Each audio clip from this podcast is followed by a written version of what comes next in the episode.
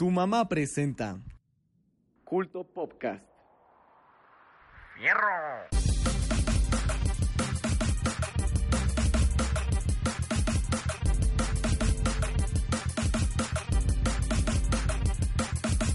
El día de hoy hablaremos de el nuevo Batman, Super Mario Maker 2, Anohana, Game of Thrones, Historia de la Internet, The Beatles episodio 3, gente de otros estados y mucho más.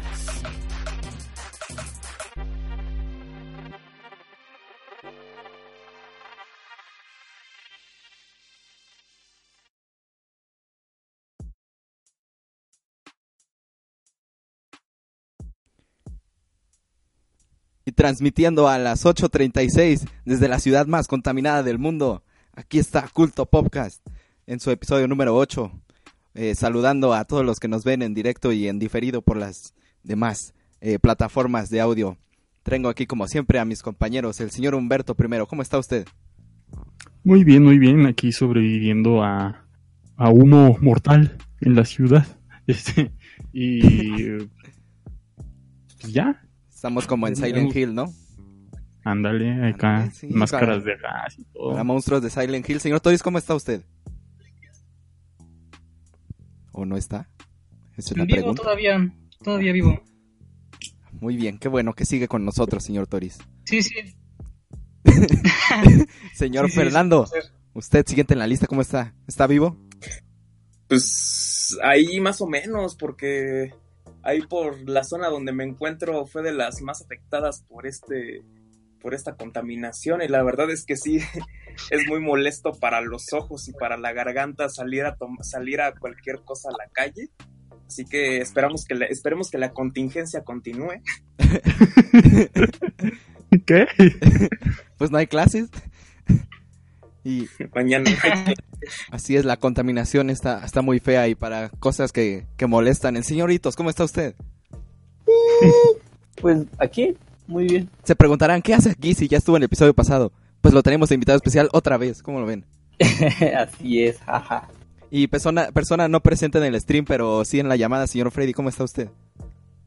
Bien, bien, bien. Bien, Está, gracias. está de colado, pero no importa, de todas formas lo saludamos. Oli, spoilers se van a se van a empezar a quedar en el podcast. así es. Así van a ser eh, colaboradores fantasmas. Y pues ya empezamos de, de lleno con nuestra primera sección, la sección de las películas. ¿Qué nos trae hoy, señor Toris? ¿Qué pasó esta semana? No, pues hace unos días Kevin Feige puso a contestar preguntas que le dejaron en Reddit y entonces se empezaron a aclarar varias dudas que teníamos de Avengers Endgame y sobre el universo cinematográfico de Marvel. Por ejemplo, una que me llamó la atención es que no tienen planeado hacer este los Marvel One Shot, que son historias como de unos 15, 20 minutos, pero van a continuar eso con la serie. Y no, no, no, bueno, este también dijo que tenían, o sea, que tienen así grabado a, Luis, del, el de Ant-Man, recapitulando todo el universo cinematográfico. Esto para un evento que iban a hacer en San Diego Comic Con, pero como no fueron el año pasado, yo creo que por eso no lo presentaron. Este, ¿qué más dijo? Bueno, también tenemos una cosa que habíamos discutido en el especial de, de Endgame, que yo les había dicho. Se le preguntó se volvió digno el capítulo. Dijo que para ellos siempre fue digno, que en, en, este, en Era de Ultron solo estaba siendo cortés. Entonces, pues es lo que yo les decía, o sea, les digo, él fingió que no pudo levantarlo, pero sí era digno desde el principio, según palabras de Kevin y Fake, como le digan. Em, ¿Qué más dijo? Este, ah, que tendremos al mandarín en, un futuro, al verdadero mandarín. Este, probablemente se dice que en la película de Shang-Chi. Y. Por ejemplo, otras cosas un poco más, más tristes, más sad, como que Stan Lee no llegó a ver Endgame, o sea, antes del estreno, pero sí pudo, este, ver el guion completo antes de que falleciera. Hasta ahorita de estas no sé si leyeron algunas de estas este, cosas que salieron en diferentes medios, ¿no? De las afirmaciones que dijo Kevin Feige, alguna que a ustedes les haya llamado la atención. Pues yo creo que ya todo estaba como más para reafirmar ciertas cosas. Quizás sería interesante ver a, a Luis recapitulando el, el universo cinematográfico de Marvel, pero pues no creo que sea tan sustancial todo, todo lo que nos lo que contestó. Mm, Sí, tal vez algunas no requerían de respuesta, pero eh, es interesante, bueno, que se ponga, que se, que sea el tiempo para pasarse por esta plataforma que es Reddit y empezar a contestarle a los fans. De hecho, bueno, no pudo contestar todo y hubo, hubo, preguntas que definitivamente evitó, con las series de Netflix o sobre personajes que podamos ver en el futuro, esas las evitó. Pero pues sí se dio el tiempo de, de contestarle a los fans. Luego Pues- tuvimos ah, recientemente... eh, ah, ¿sí? Ah, ah, pues yo creo que... ¿Quién iba a hablar? Sí, yo, yo, yo. pues yo creo que incluso podríamos entender que ha empezado a contestar preguntas porque finalmente el, fenómeno Endgame todavía sigue latente, sigue estando en cartelera. Y una manera de avivar o de seguirle echando, echar, echándole aire al fogón puede ser que siga, que empiece a tener esta interacción cuando ya no ya no se puede acusar de spoiler a la película, a alguien que cuente algo, pero que al mismo tiempo va a seguir en cartelera. Puede que una vez que se contesten ciertas dudas en torno a la película o en torno a, todo el universo en general, las personas van a, el público interesado va a poder ir a verlo, eh, esperando encontrar lo que las dudas resueltas les, les han brindado. No, no sé si me explico. Y también lograr que le gane a Avatar. Obviamente todo se va, todo se ha tratado de eso, de ganarle a Sí, sí sería, o sea, a la vez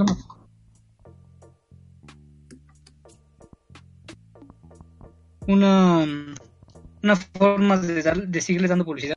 Creo que lo mencionas, bueno, tengo entendido que se acaba de estrenar John Wick 3. Sí, es este, ¿no? Es que, bueno, la verdad no, nunca he visto ninguna de, de John Wick. Estaban raros los horarios del cine porque el, yo los revisé para la de medianoche del jueves y estaba a las 10, pero después ya no había funciones para el viernes, decían todo el día, así que ¿qué? y pues ya. Sí, ocurre lo mismo también con Aladdin. Ya está la preventa. Y para la función hay tres. Supone que se estrena el 26, ¿no? 26 es más o menos se estrena Aladdin, pero hay funciones desde el 24. Ya están los boletos disponibles pues, a partir del 24. Vas a ir a ver Ah, Aladdin. sí. Pero les decía, entonces, ¿han visto John Wick alguna? No. Nope. Yo sí. Porque igual El perrito. No, no, nunca he visto ninguna, pero igual se ve que es esperada, o por lo menos eso he visto en las redes sociales, que era muy esperada esa película. Pero no, la verdad no, no sabría decirle. Y pues recientemente fue que este Robert Pattinson fue elegido como el siguiente Batman en la película de Matt Reeves. Entonces, bueno, esto no es totalmente oficial, este, la fuente que fue Variety dijo que es lo más probable, pero todavía no se finaliza el acuerdo. En caso de que no llegara a ser él, seguiría en la lista este Nicholas Hoult. Pero es probable que sea Robert Pattinson, este actor que de las películas de Crepúsculo. Es lo, la mayoría que tienen de referencia de él. Y dicen que físicamente no se parece y que no sé qué. Entonces no le quieren dar el beneficio de la duda pero yo no sabría, o sea, o sea, físicamente no se tiene que parecer porque es un Batman mucho más joven en cuanto al, en cuanto al cuerpo, en cuanto a musculatura, pero en cuanto al rostro, sí me daría la impresión de muy... No sé ustedes qué piensen ustedes. Como que rostro, rostro sí está, ¿no crees? de esta elección. Yo, yo quería comentar algo al respecto, de que, pues, la verdad, en la mayoría de los Batmans anteriores, yo no veo a ninguno solo Ben Affleck quizás, que sí dé como el aspecto del, de- del Bruce Wayne clásico, pero, o sea, digamos, está, ¿cómo, cómo se llama? El Christian Bale. Yo lo veo y no veo ahí a Bruce Wayne, pero ya lo ves Ajá. eh, encapuchado y pues es su Batman, pero no es como el Batman general que siempre vemos en todos los medios, ¿no? Está muy bien encasillado en lo suyo. Y yo, en cuanto a Robert Pattinson, siento que sí daría un buen Bruce Wayne joven, quizá. Pero pues habría que darle el eh, bueno, la duda, ¿no? De, hasta ver la película, hasta ver el. el pues sí, el- lo que nos vayan a entregar como el nuevo Batman.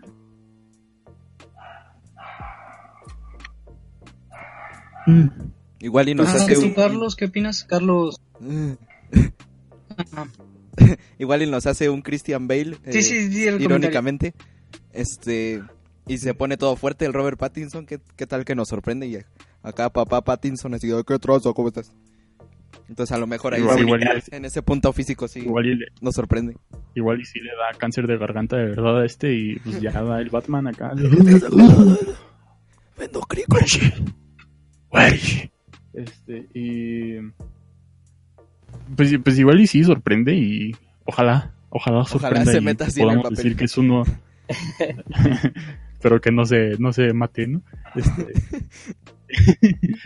y ojalá sorprenda. Sí, la verdad, estoy esperando eso. Está, Sí, ojalá. Perdón, perdón, nene, por interrumpirlos. Los... Lo estoy interrumpiendo un poco. ¿Ibas a comentar algo, Fernando? Ah, pues no, iba, iba más como por donde, por lo que estaba diciendo Humberto, que finalmente los, la mayoría de los Batman que hemos visto han sido las interpretaciones de Batman de los directores. Entonces, más que, más que ver al actor que lo va a representar, eh, lo que deberíamos, en lo que deberíamos estarnos fijando es en qué idea de Batman va a tener el director eh, y por qué se puede estar buscando a Pattinson para, para que interprete este papel, lo cual nos podría decir que qué versión o qué idea puede empezar a maquinar y darnos una idea de y darnos al mismo tiempo la idea de lo que se puede ir desarrollando. Sí, de hecho, Lo- tienes bastante Ah, razón. Disculpa, no. Humberto. este, de, de que también es igual de importante como la visión que va a tener eh, el director del personaje. Porque tenemos el ejemplo en mismo DC del Joker, ¿no? Que según, eh, bueno, según esto, la actuación de, de, ah, ¿cómo se llamaba? este, díganme, el de 30 Seconds to Mars. ¿De Ben Affleck?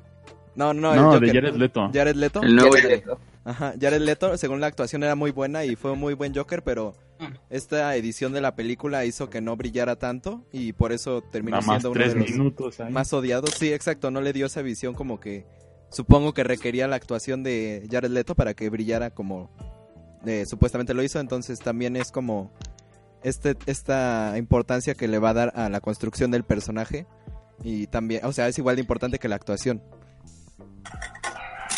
¿Sabes quién también brillaba? Oh, Edward Cullen. En Crepúsculo. Así que, así que dejémosle el beneficio de la duda.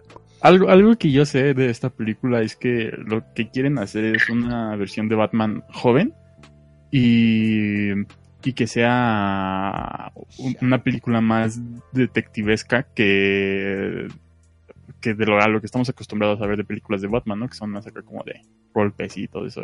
Porque no hemos visto realmente la, la parte de detective de Batman en alguna película.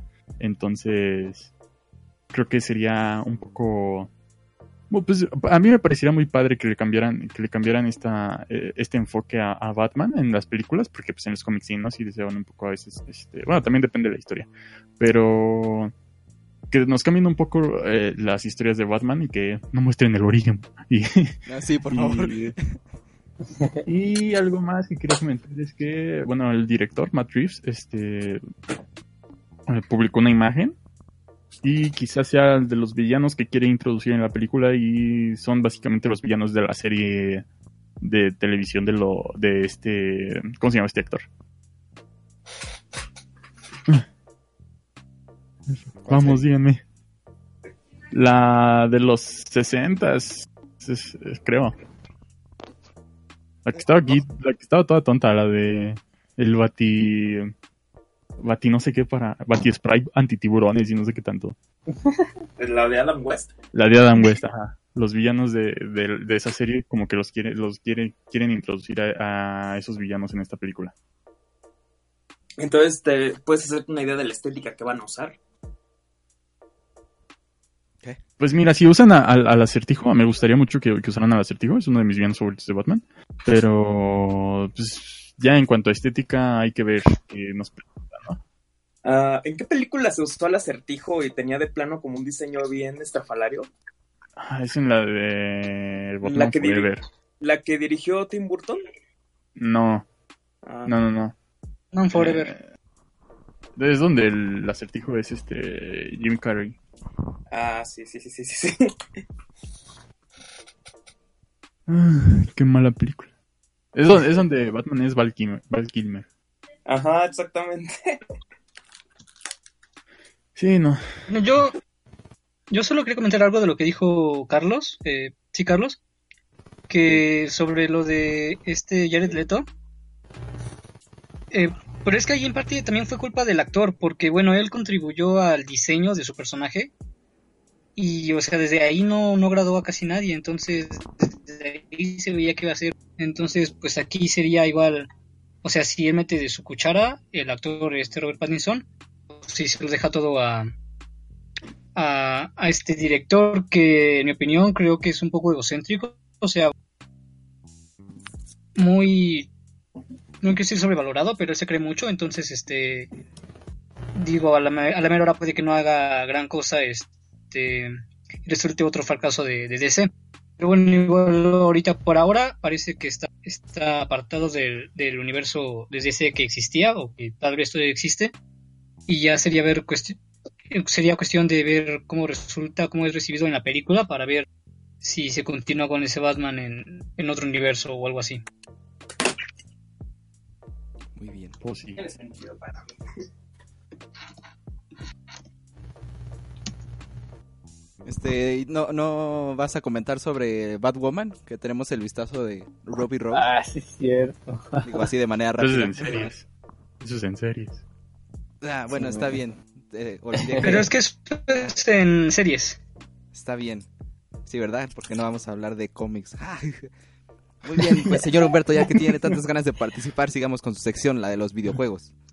Disculpen, disculpen, me gusta Batman.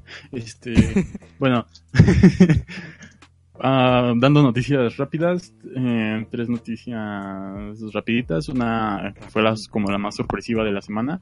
Eh, Microsoft y Sony se han aliado para hacer un servicio de streaming. No se mencionó más, pero al parecer es para competir contra Google Stadia. Ya veremos más información quizá en, el- en la E3. Mm, y oh, la siguiente noticia es que ahí, uh, sacaron un nuevo modo en Fortnite eh, de, en alusión a John Wick. Introdujeron unos desafíos para obtener ciertos cosméticos. El modo consiste en que cada escuadrón tiene 16 fichas de oro, 4 por jugador, y conforme mates a otros obtienes más. Cada persona de cada escuadrón tiene 3 vidas y el primer equipo que llegue a 500 fichas de oro gana y salió un skin de John Wick.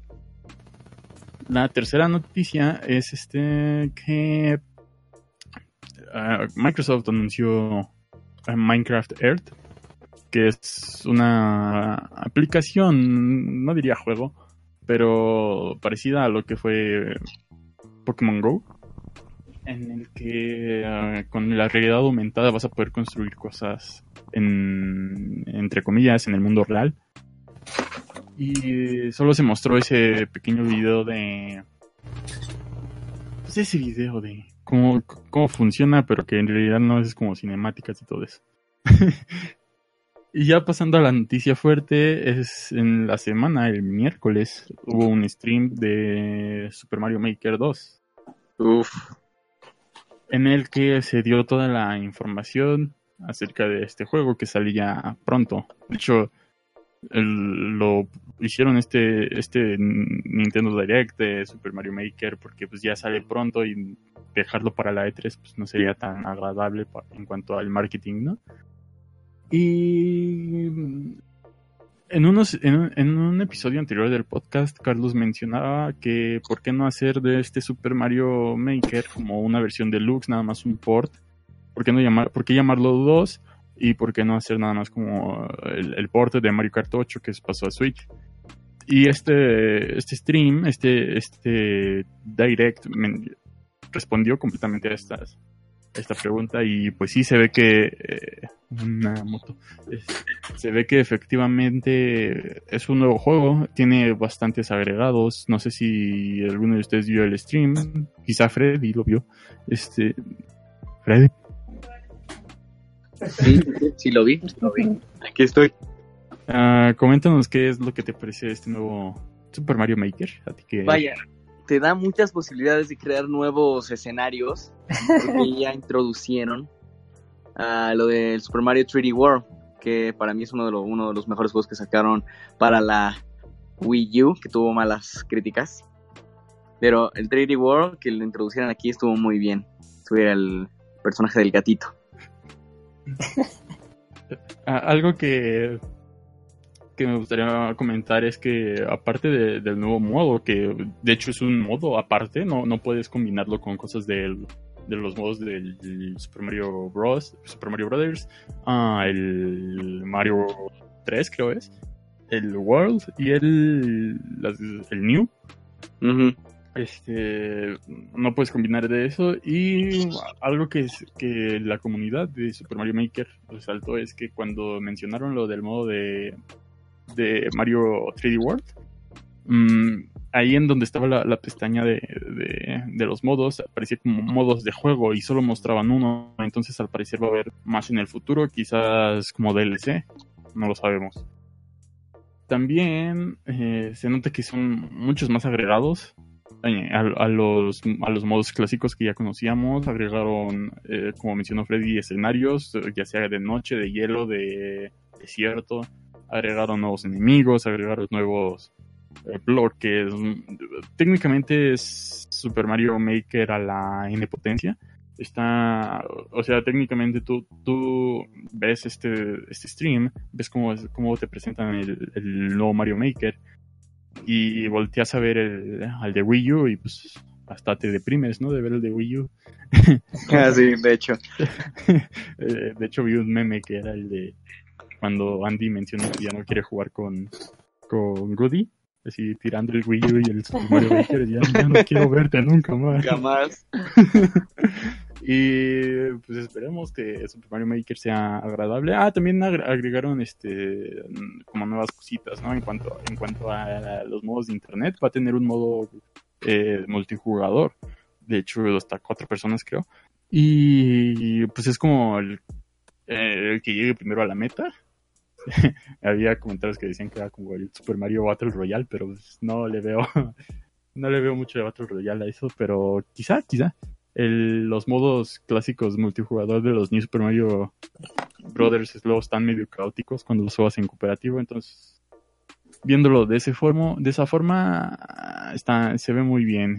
Agregaron nuevos personajes, uno- eh, jugar con los Toads, Toadette, eh, no se sabe si con Pichet, pero ahí, va, ahí va. Se ve, se ve muy, muy atractivo el juego y no sé si ustedes tienen algún comentario acerca de, de Super Mario Maker 2.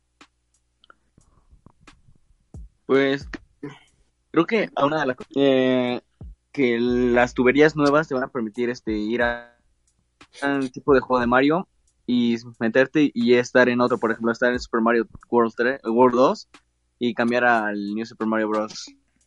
Eso se me hace algo increíble para cambiar esta realidad. Y también este los las plataformas que en el, por ejemplo, yo tengo el el, World 2 para Game Boy.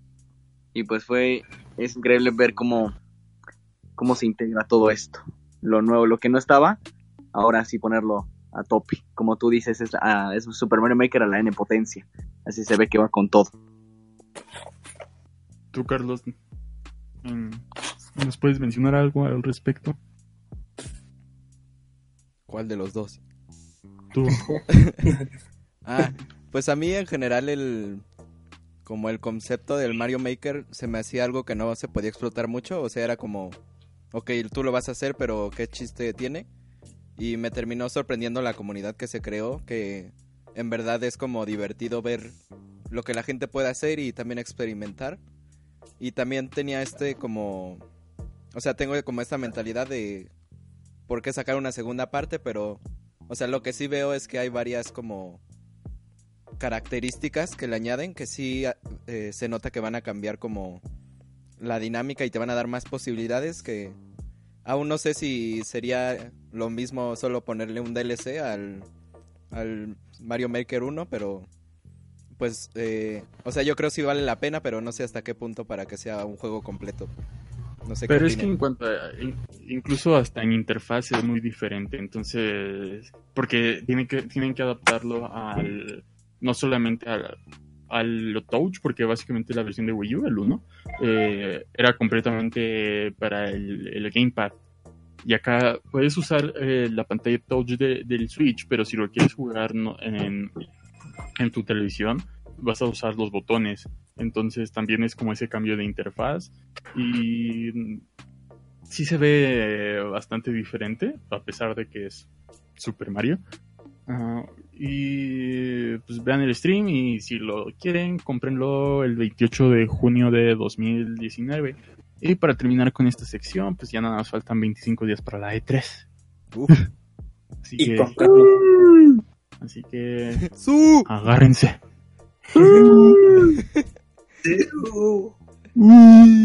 Esta semana va a estar bastante pesada para nuestra sección de videojuegos, así que prepárense. Sí, quizás morirá la random esa, semana. ¿Ustedes qué, juego esperan? Eso lo hablamos una semana antes del E3, va, carnal. esperen el especial. esperen el especial. Pues, bueno, ya. Muy bien. Este, bueno, eh, el especial que, que, sería la siguiente semana, ¿no? Después del E3, porque sucede en fin de semana, supongo. Sí, es que se... Eh, de hecho, quizás no me pierdo algunas transmisiones por estar aquí haciendo un episodio, pero están las repeticiones. Jaja. Jaja. Saludos. Así es. Este, ¿algo más que añadir, señor Humberto? Pues ya en el futuro les diremos cuándo es el especial de la E3. Y ya, pues de hecho, quizá, quizá en la semana de la E3 es cuando hablemos de las especulaciones. Muy bien. Y ya para la siguiente ya hablar de lo que sale. Pero ya, adiós a esta sección. Siempre listos. Pues game over. este, pasamos a la sección de anime. Eh, y esta semana les traigo otra reseña, una reseña más.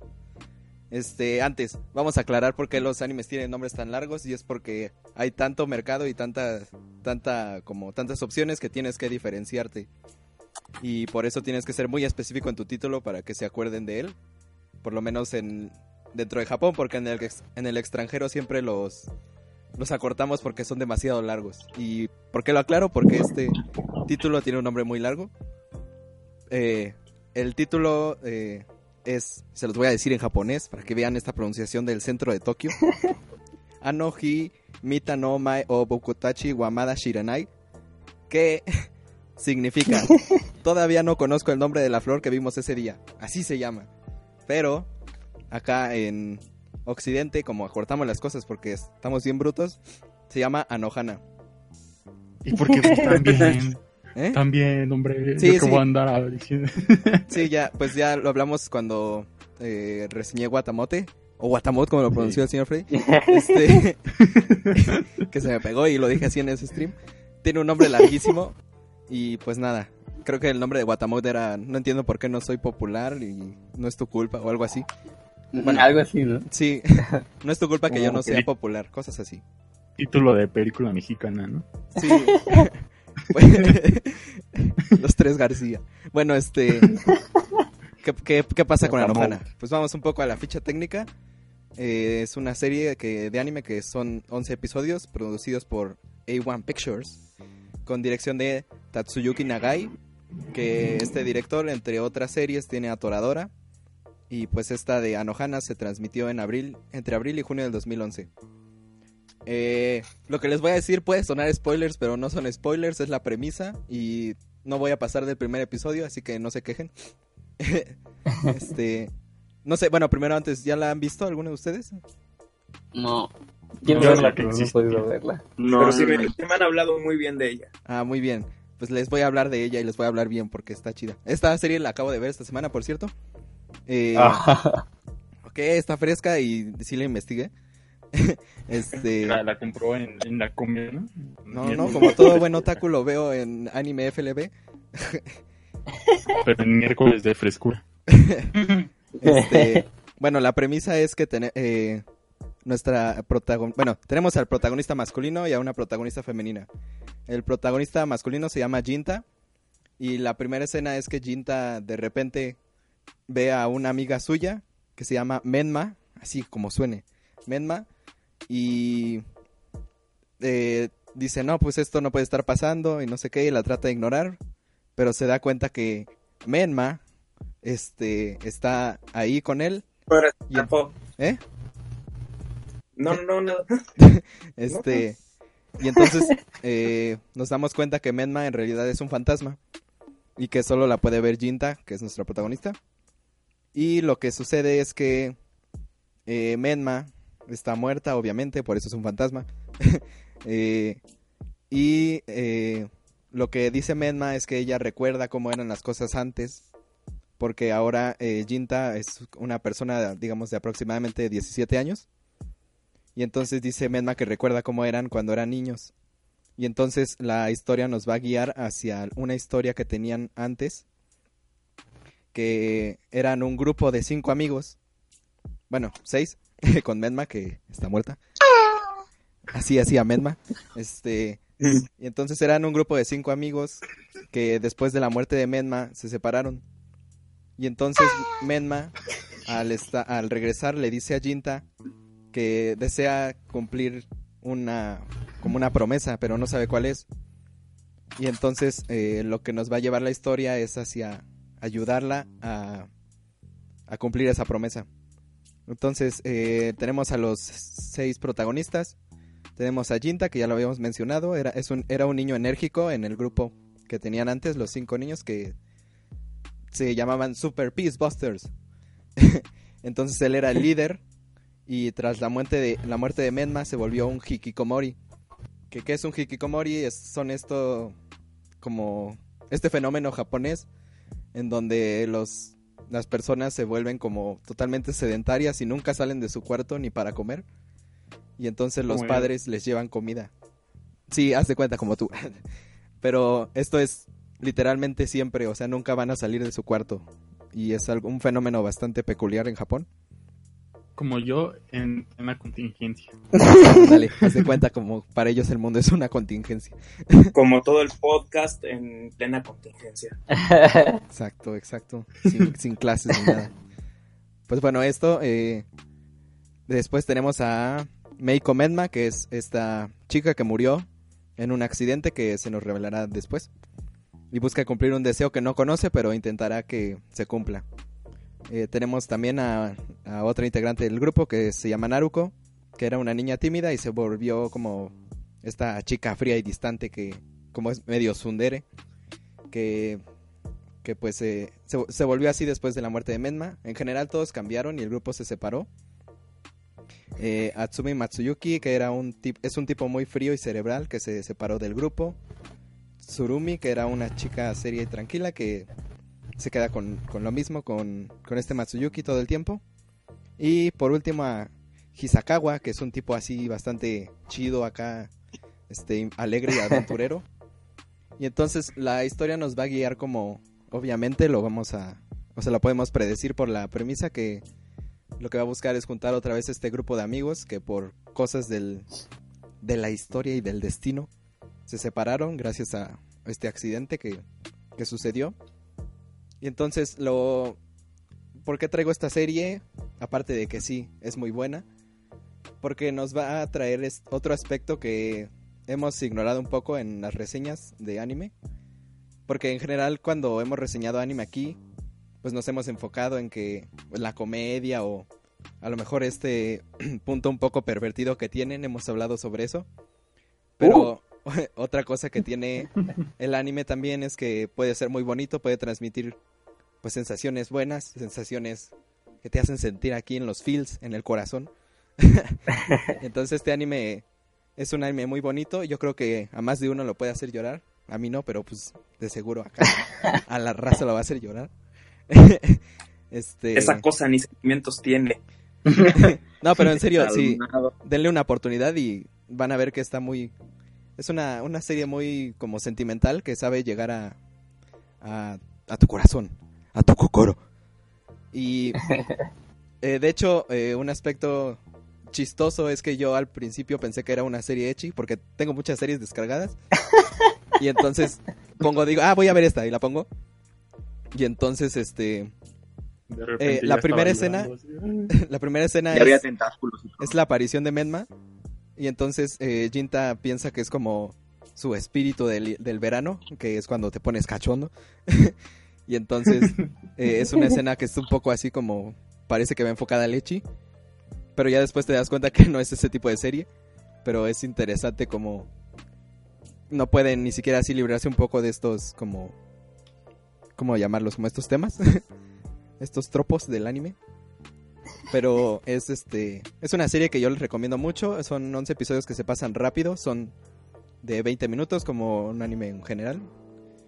Y pues eh, nada, esa es la recomendación de esta semana. Así que Fernando, tú, a ti que te la habían recomendado, te la recomiendo otra vez. Así que si, tienes tiempo en estas vacaciones, por favor, vela. Ah, pues claro, veladora. Veladora. Así que, Anojana, véanla. y para que Fernando no deje de hablar, porque es una persona muy cooperativa, vamos con la sección de historia. Pues, pues ¿qué les digo? ¿Qué les digo? Vamos a checar un tema que, que del cual honestamente yo no sabía casi nada pero me quise documentar para poder compartirlo y asumo que en este caso, no sé, un Humberto podría ayudarme mucho porque está muy dentro, está muy acertado en estos temas. Quizá. Y yo les quiero hablar de la historia del internet, pero precisamente, precisamente lo que vamos a hacer, lo que voy a hacer ahorita es meterme un poco a, a los orígenes, o sea, de qué, qué, qué factores han motivado que existiera el internet, o sea, porque usualmente cuando hablamos de historia del Internet se, se habla mucho como de ARPANET y de cómo estas conexiones comenzaron a ser muy grandes, pero pues no vemos por qué sucedió. Y esto es lo que pues, vamos a tratar de arreglar aquí brevemente. Esta es una brevísima introducción. Hay mejores, hay muchos trabajos que te pueden ayudar a, a, meterte en este, a meterse en estos temas, pero pues por ahora vamos a decir brevemente como qué onda. Y pues vamos a comenzar con el fin de la Segunda Guerra Mundial, porque pues, lo bueno inicia después de eso. Y el hentai, por ejemplo. el hentai, como lo, hemos platicado en episodios anteriores, revisen el capítulo del hentai, por favor. nos vamos a remitir a los juicios de Nuremberg, que es como cuando es cuando llevan a juicio a todos los dirigentes nazis que aún quedaban vivos. Aquí el problema es que este juicio iba a ser un juicio internacional. Se iban a, se iban a, se iban a someter a juicio personas de más de cinco nacionalidades. Más bien, iban a ser juzgadas por personas, por rusos, por británicos, por franceses, bueno, estadounidenses que hablan inglés, y por, ¿por quién más? Y por los mismos alemanes.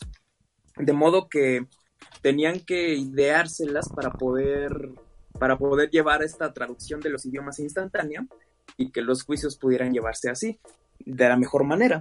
Entonces contratan a contratan a IBM para esto y deciden lanzar un, un, dispositivo de traducción simultánea que comienza a ser el primer, el primer elemento de comunicación instantánea aplicada. Es decir, mientras, un, mientras el ruso estaba hablando, al mismo tiempo el británico podía escuchar lo que decía, el alemán podía entender lo que decía, porque habían traductores así trabajando al mismo tiempo.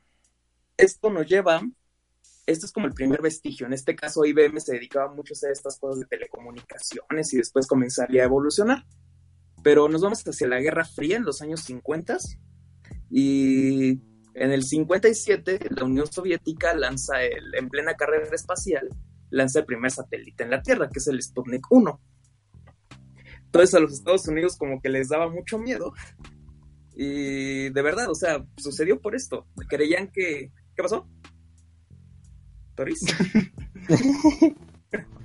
ah, fue el fantasma. ¿Cómo de le, Toris. le- le habló Fue May. Fue el satélite.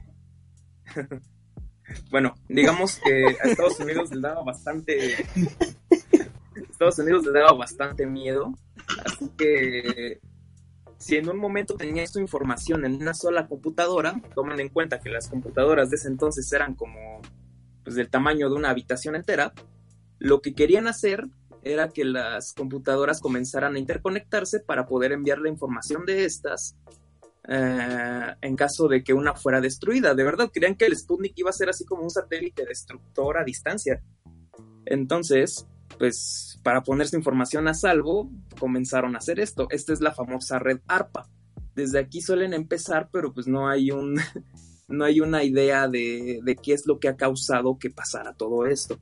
Sí, nos vamos como, damos un salto como hasta los años 60 y entonces se les ocurre la idea de que estas computadoras podían unirse a distancias cada vez más considerables. Usualmente las universidades gringas tenían sus propias computadoras y para poderse enviar cualquier cosa se, se necesitaba mucha se necesitaba mucha infraestructura en materia de telecomunicaciones, la cual se empezó a solucionar con estas redes de universidades en Estados Unidos, que no se quedaron ahí, llegaron hasta Inglaterra y hasta Noruega. Aquí es como, a partir de aquí es cuando se crea esta, esta noción de ARPANET, que es como la primera red así de interconexiones entre universidades y es como el abuelo del Internet. Aquí todavía es el famoso Internet 1.0 en el cual la información estaba muy cerrada a solo, lo- a solo las computadoras y servían en torno al, al espacio, por así decirlo. Ah, nos, vamos, nos vamos para este entonces a los, al 1969 y las computadoras seguían siendo enormes, seguían, seguían siendo de estas computadoras que les metías como, ¿cómo se llaman? Estas como tabletas, tarjetas perforadas, no me acuerdo si se llaman sí.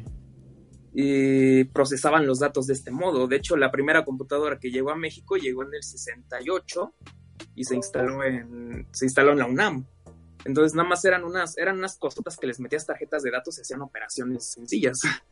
De hecho, Ah. como, como dato curioso, hace poco este, en la Facultad de Arquitectura hubo una pequeña exposición de, toda la- de varias computadoras que han estado a lo largo de eh, aquí en el país, ¿no? Incluso tenían información acerca de la computadora que mencionas, que es la, la primera que llegó y que se instaló en la UNAM, y estaba muy padre. Si quieren, a ver si al rato encuentro una foto y la ponemos. Claro, claro. De hecho, Bill Entonces- empezó a programar así, ¿no? Empezó a hacer como Sí, las bases la mayoría de los pro- sí, la mayoría de los programadores de los años de finales de los 70s y de los 80s fueron formados en este tipo de, de computadoras, las cuales eran de plano unos monstruos, eran del tamaño de media habitación y no existía, eran, eran hechas para el concepto de Internet 1.0, el cual no era personal, era la red en sí misma.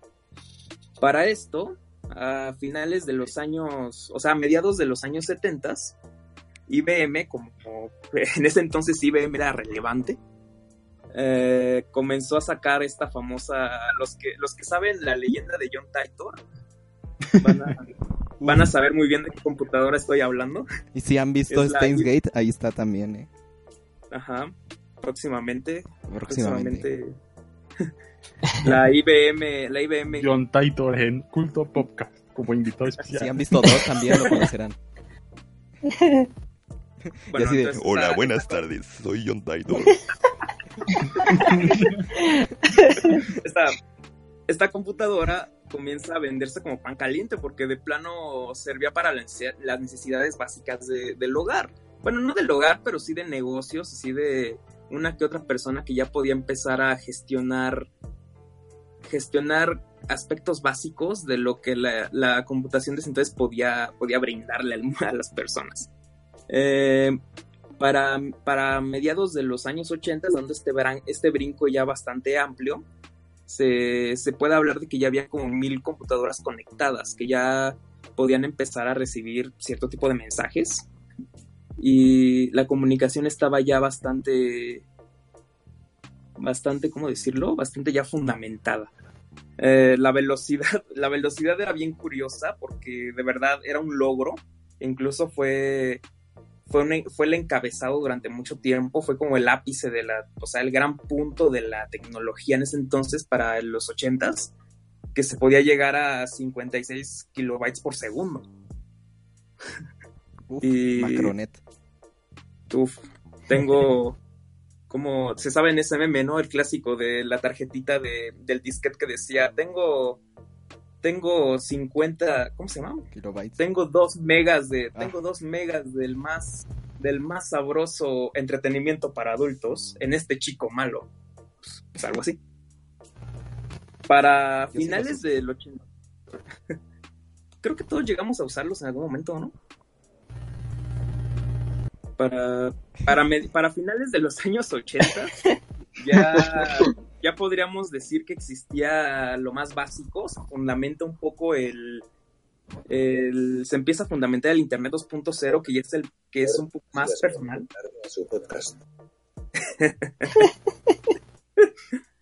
Existen los primeros foros de chat, que es como el, el IRS chat, que es como el, ¿cómo se llamaba?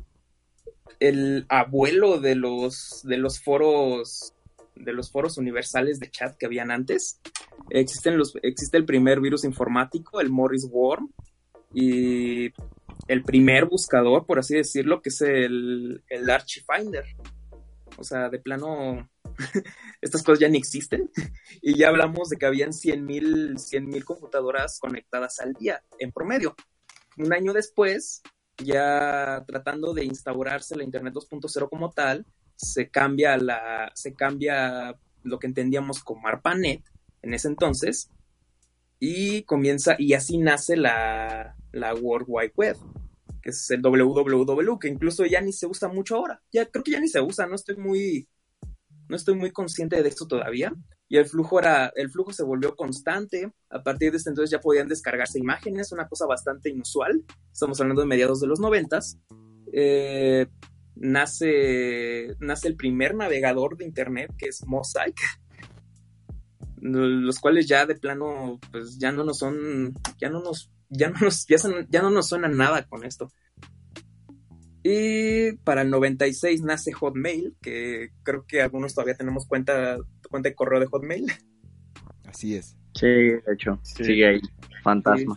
estamos viejos y podríamos decir que esta primera fase de internet que es como la que has inventado el que podemos mencionar ahora el 2.0 es eh, termina con el nacimiento de Google como este buscador que es el que va a estar instaurando la Internet 3.0. Que no sé si tú, Humberto, por ejemplo, tienes una idea de lo que es la Internet 3.0. Tú nos lo puedes mencionar, claramente. Lo, lo decía a modo de introducción, pero el punto es que este Internet 3.0 se asemeja más a se asemeja más a la ciencia ficción de lo que parece, porque en este caso ya estamos hablando de una Internet personalizada, la cual la cual ya está adecuada al usuario, ya no es tanto ya no es tanto la persona hacia el internet, sino el internet hacia la persona misma, que la ve un poco como un producto de un producto más al cual satisfacerle las necesidades. No, no las necesidades que pueden estar pensando, pero este es el punto, este es el punto, nos podemos encontrar un poco en este como que en este periodo de transición, porque de cierto modo ya estamos viendo ejemplos de esto. No, no les ha pasado que de repente buscan como ciertos productos en Google y les sale publicidad y posteriormente les sale, les sale publici- publicidad de, de lo que buscaron. Va un poco por ahí. Ah, sí, con razón.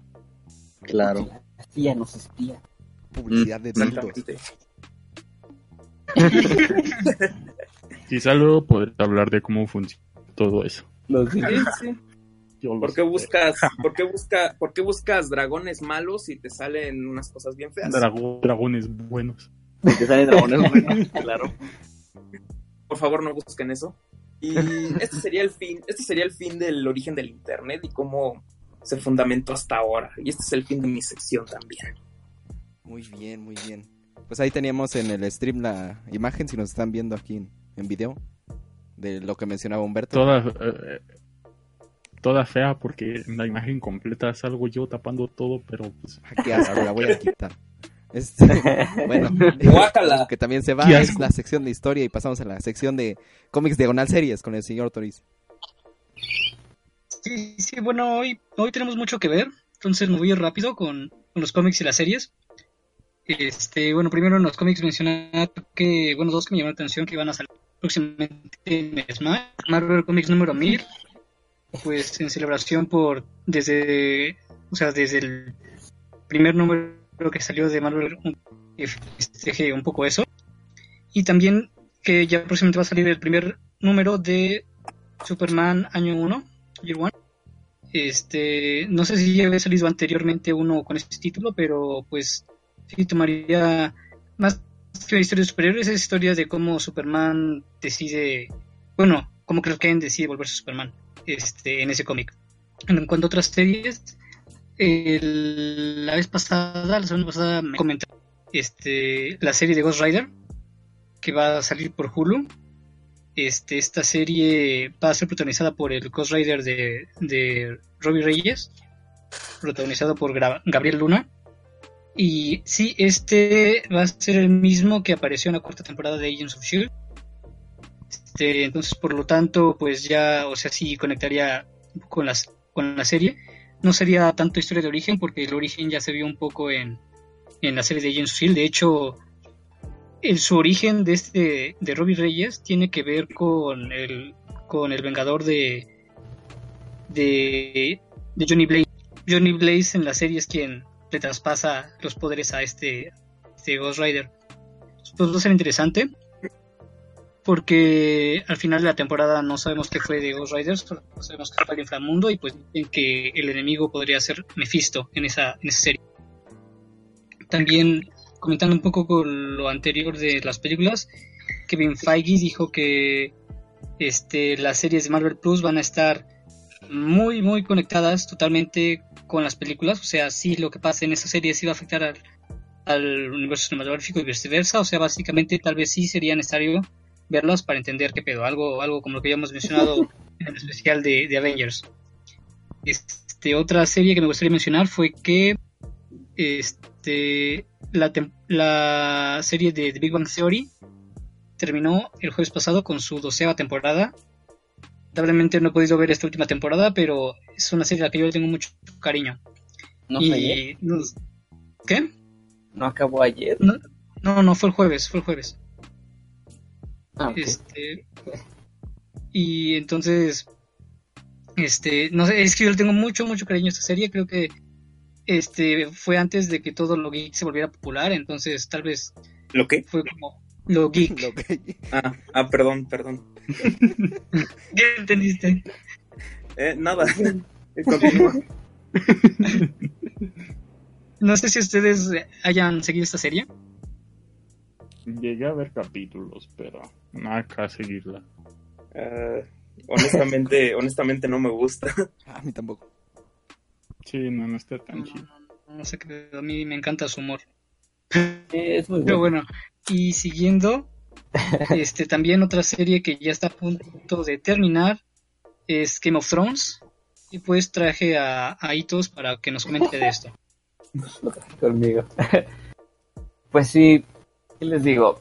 La última temporada, que es la temporada 8, está en emisión y el día de mañana se estrena el último capítulo de la serie. Y muchos fans están enojados, incluyéndome, porque los últimos episodios han sido bastante controversiales, ¿no? La serie se estrenó desde 2011 y ha llevado cierta trama que a pesar de estar como inspirada o más bien em, pues sí digámoslo así Basada en inspirada los libros. ajá basada en los libros de George R. R. Martin de Canción de Hielo y Fuego pues en cierto punto como que se partieron como que dejaron de, lle- de ver la trama de los libros primero que nada porque no están terminados y después siguió su acabar. propio... Además, Sí, yo tengo, entendido que hay muchas cosas que no tienen nada que ver con el libro, como lo del rey. eh, ¿Cómo, cómo se llama? El, el Knight, no sé qué. Mm, ¿El Señor No de la Noche? el rey de la noche. Este, No, se- según yo, ni siquiera aparece en los libros. Es un personaje completamente de la serie. Aparte, no, no, no, el, no creo. el escritor acaba de No confirmar. No, no, sí, sí, A sí, ver. es, es verdad. No, Bueno, me, no, no me creas, Tori. A ver, a ver, no a me ver. creas, Tori. El escritor acaba de confirmar hace, A ver, a ver, hace a ver. como unos días que faltan dos tomos y no ha escrito nada. O sea que va para largo y no creo que los acabe, sinceramente. Ya está viejito. No sabe cómo terminar. Pues tiene que Se va a terminar. morir Ah, antes no de sabe que cómo acabarlo, por eso no ha hecho nada. Por eso espera que acabara la serie para ver Pero que no cagarla. Exacto. es que lo que yo estuve viendo de la serie es que sí, como dice Carlos, como dice Hitos, este, o sea, tenía una trama al inicio que sí iba de acuerdo a los, li- a los libros, pero se desperdiciaron esas tramas, o sea, sí lo del Señor de la Noche, este, lo de, de la tipa, la, la madre de los dragones, igual cambió mucho, Ajá, sí, sí, sí. cosas que se desperdiciaron. Exacto, a eso iba, porque, bueno, Volvió un fanfiction. Ajá, exactamente, porque la última temporada, como no tiene referencia de dónde basarse, los escritores, eh, básicamente, pues le pusieron de su propia cosecha, y es, si te das cuenta, es, es un, es un fanfiction.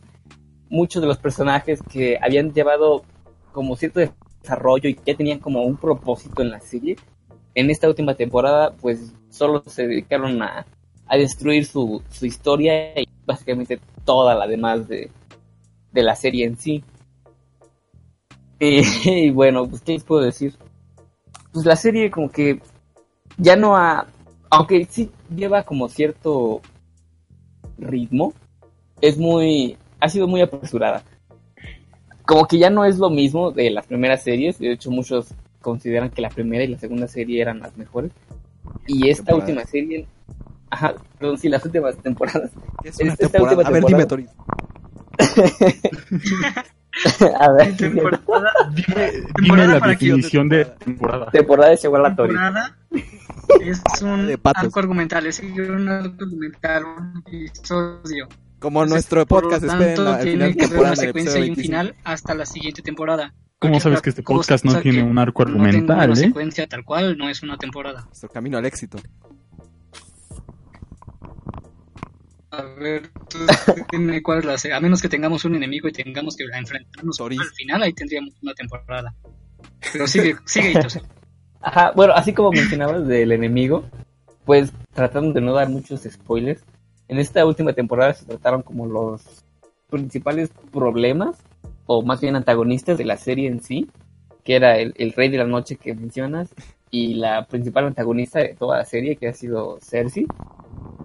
Y el tratamiento que les dieron, pues realmente fue muy, como, muy tonto, o sea, a pesar de que fue muy apresurado, fue un desarrollo bastante, más un desenlace, perdón, un desenlace bastante, pues, insatisfactorio. O sea, muchos fans tenían grandes expectativas del, desenlace, muchos querían ver cómo, cómo sufrían estos estos personajes antagonistas, y al final les dieron un, un desenlace muy, pues, como poco creíble o bastante como indulgente, no sé, como que quisieron portarse bien con los antagonistas y les dieron un final bastante tonto, la verdad.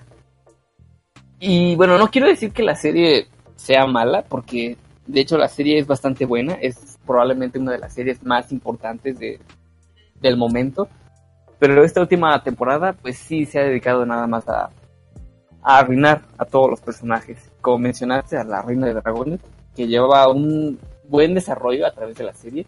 En esta última temporada, en un solo episodio se arruinó todo su, su personaje con argumentos pues bastante tontos, ¿no? y bueno, eso tengo que aportar a este. Bueno, yo vi dos videos este, Ajá. en el que incluso los actores están como decepcionados del final de la serie. Ajá, sí, sí, sí. En algunas entrevistas, eh, los actores mismos dicen que que la serie es decepcionante. Pero sin... Ajá.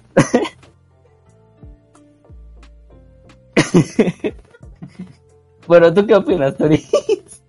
Bueno, yo te quería preguntar, este, sobre tú quién, o sea, bueno, independientemente de que sea buena o no, o sea, ¿tú Ajá. quién crees que termine en, la, en el trono de hierro? O, o, por ejemplo, bueno, tú dime y ahorita te digo spoilers, por Tú dime. favor. Sí, bueno, sin spoilers, es que eh, No, pues una vez se estrena mañana. Ajá.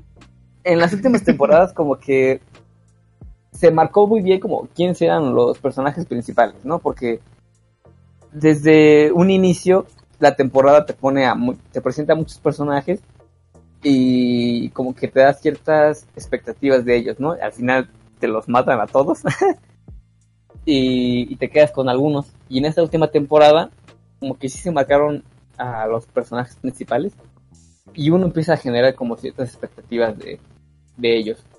Te digo que unos tenían como una trama ya definida, ya tenían un destino que tenían que cumplir y en esta última temporada los cancelaron completamente.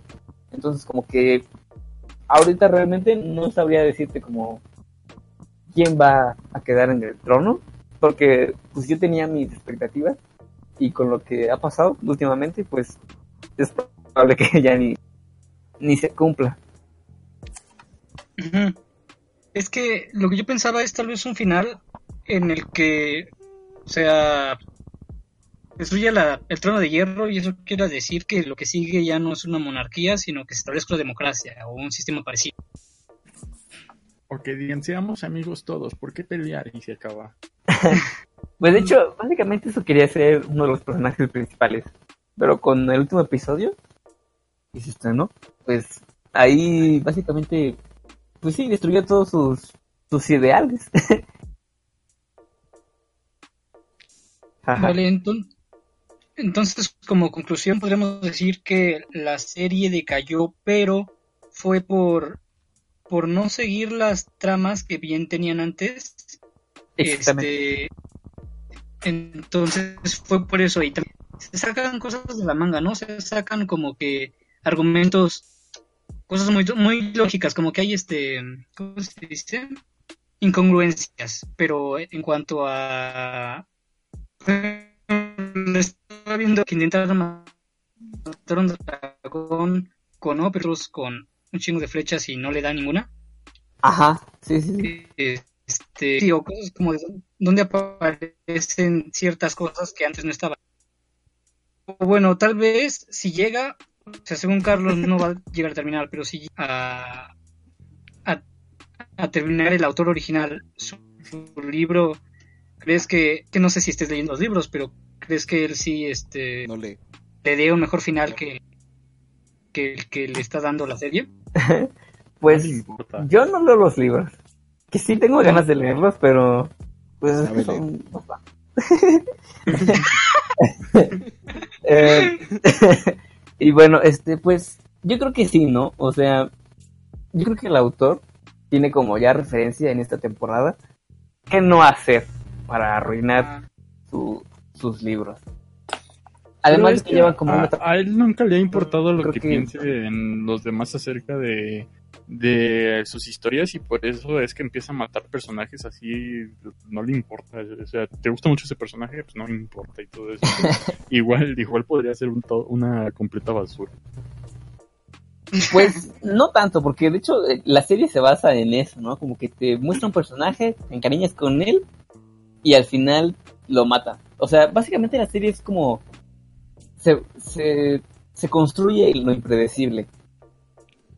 Y eso es lo, lo interesante, ¿no? Porque es como una serie que no, no se dedica a complacer a los fans, ¿no? Pero en, en un buen sentido, ¿no?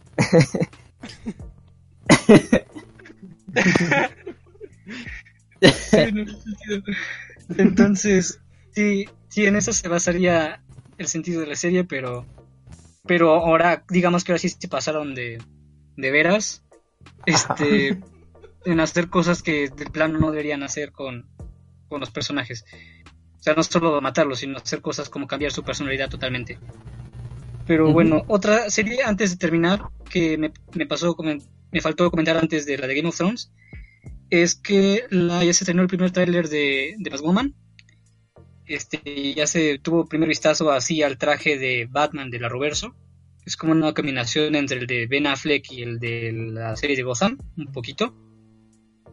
Y bueno, esta serie estará ambientada antes del crossover que hubo en, en, la, en, la, en esta temporada de la Roverso. Se anunció que este el próximo crossover de la Roverso este será bueno incluirá todas las series por tanto durará cinco horas o sea es, es bastante.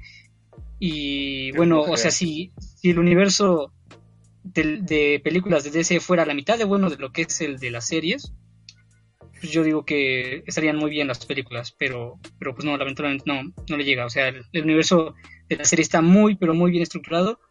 Diría que es muy interesante. No me importa lo que diga Humberto. Entonces, pues podemos continuar con la siguiente, con la siguiente sección. Muy bien, y aparte de los comentarios random de Toris, vienen los comentarios random de la sección random por el señor Humberto. Eh, Así que, ¿qué Hola. nos trae hoy, señor Humberto? Pues el día de hoy les quiero comentar el hecho de que fuerzas grandes del universo se, se acercan en este podcast, ¿no? Pero bueno, eso, eso es otro tema para después. Eh, yo quería hablar desde... Bueno, surgió el tema de, de Robert Pattinson como el nuevo Batman.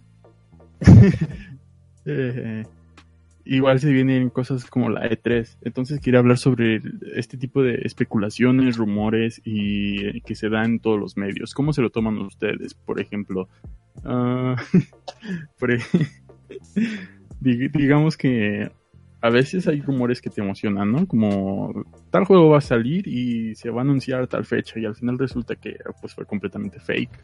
O luego se dice, se va a anunciar pronto no sé qué de tal película o va a pasar esto quizás y todo esto y realmente no, no, no es como statements reales este, que, que existan eh, como, como tal, como una realidad, pero y, sin embargo ahí, ahí están presentes en internet. Entonces, Toris, ¿qué nos puedes comentar al respecto? Como, como tú que tienes la- tu página de Portal Geek, Portal Geek, promocionando momento de promoción.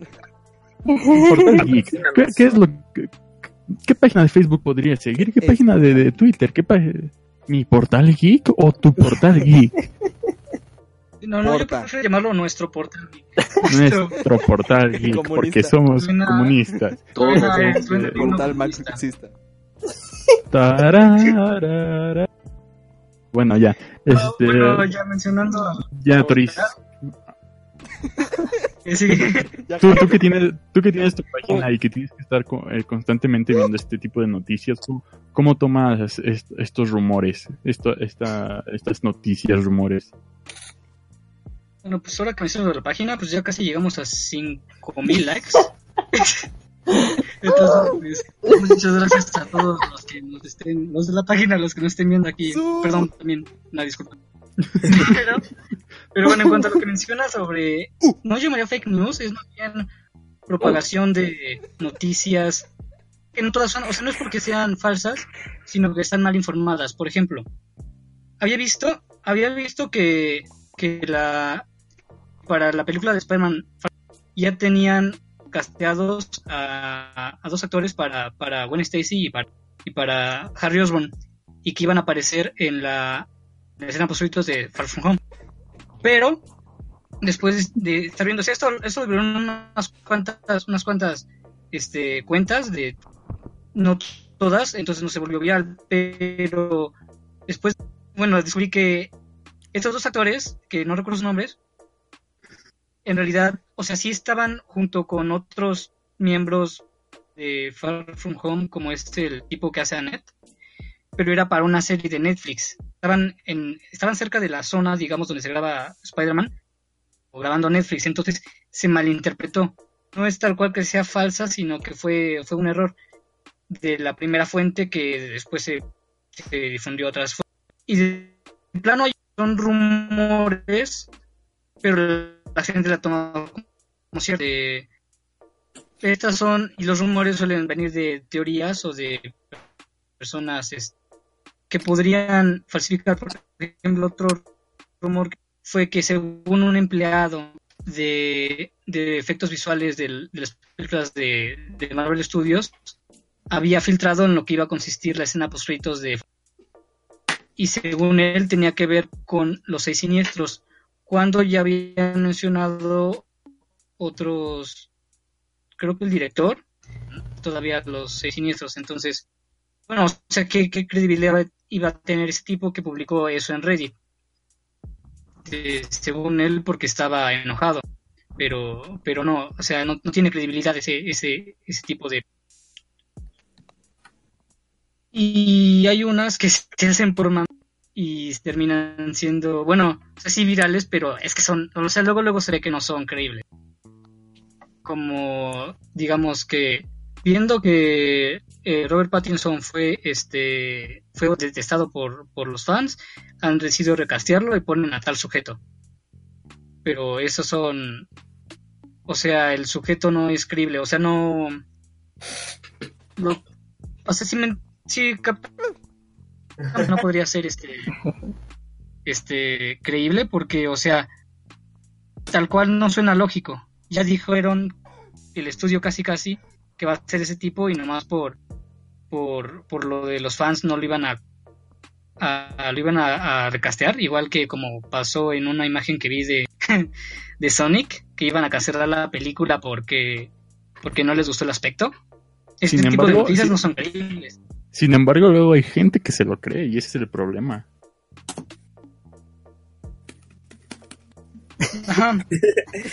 Sería el Pues- problema para esas personas. Yo supongo que es Pues- que. Oye, Tori. ¿Qué pasó?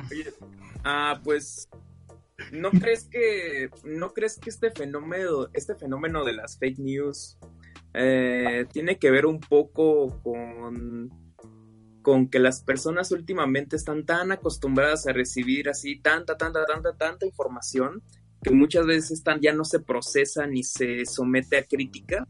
Es decir, estás acostumbrado a que te llegue la noticia y ya te quedas con ella, ¿no? Como que podría decirse que es como lo que este, este vato Bauman habla como de sociedad líquida, ¿no? De repente líquida, hagan, ¿tienen sonido de agua? Esperen, yo sí. Sociedad líquida. Entonces. Entonces. Pues las noticias, las noticias llegan, las noticias llegan y ya no las sometes a discusión porque asumes que ya es como de, venga la noticia, recibí la noticia, me quedo con eso. ¿O tú qué crees? ¿Crees que sea otra cosa? Venga la alegría. No, eh, tienes razón, o sea, nos hemos vuelto una, este, pues personas visuales, o sea, lo, ya estamos más acostumbrados a ver las cosas que a leerlas, entonces por eso es que muchos, o sea, incluyendo mi página, ponemos imágenes llamativas con el título de la noticia y ya te llama la atención, o, te quedas con lo que dice el título, o, o ves lo que dice, o, o, bueno, ves lo que dice, este, lo que esté arriba de la foto, de la imagen, pero precisamente por eso es que no me gusta Twitter, porque Twitter solo te permite ciertos caracteres, entonces pues las personas ahí tienen que publicar brevemente la noticia y pues dependiendo del influencer del, de la persona de líder de opinión que tú sigas, pues le vas a creer o no. Pero no, lo que yo prefiero, o sea, lo que yo procuro hacer en mi página es dar la noticia completa. Este, por eso tengo párrafo, bueno, tengo noticias como de tres párrafos, cuatro párrafos, para que no se queden solamente con, con lo que con lo que dice. O sea, es que te juro que varios otros dicen pasó esto y pasó esto, pero no dicen quién lo dijo ni por qué, solo dicen lo que pasó. Por eso también no he difundido varios rumores que han salido en, en los últimos días, que si en cambio otras personas ya, ya publicaron y ya dieron por hecho. Este, entonces, pues yo optaría más por eso, por un estilo más periodístico, que consiste en leer más, que es, digo, que consiste en redactar más la cosa, este, no quedarse solamente con la pura cabeza, como le llaman en el periodismo. Entonces, este, ¿Y cómo te hace sentir eso? ¿qué cosa?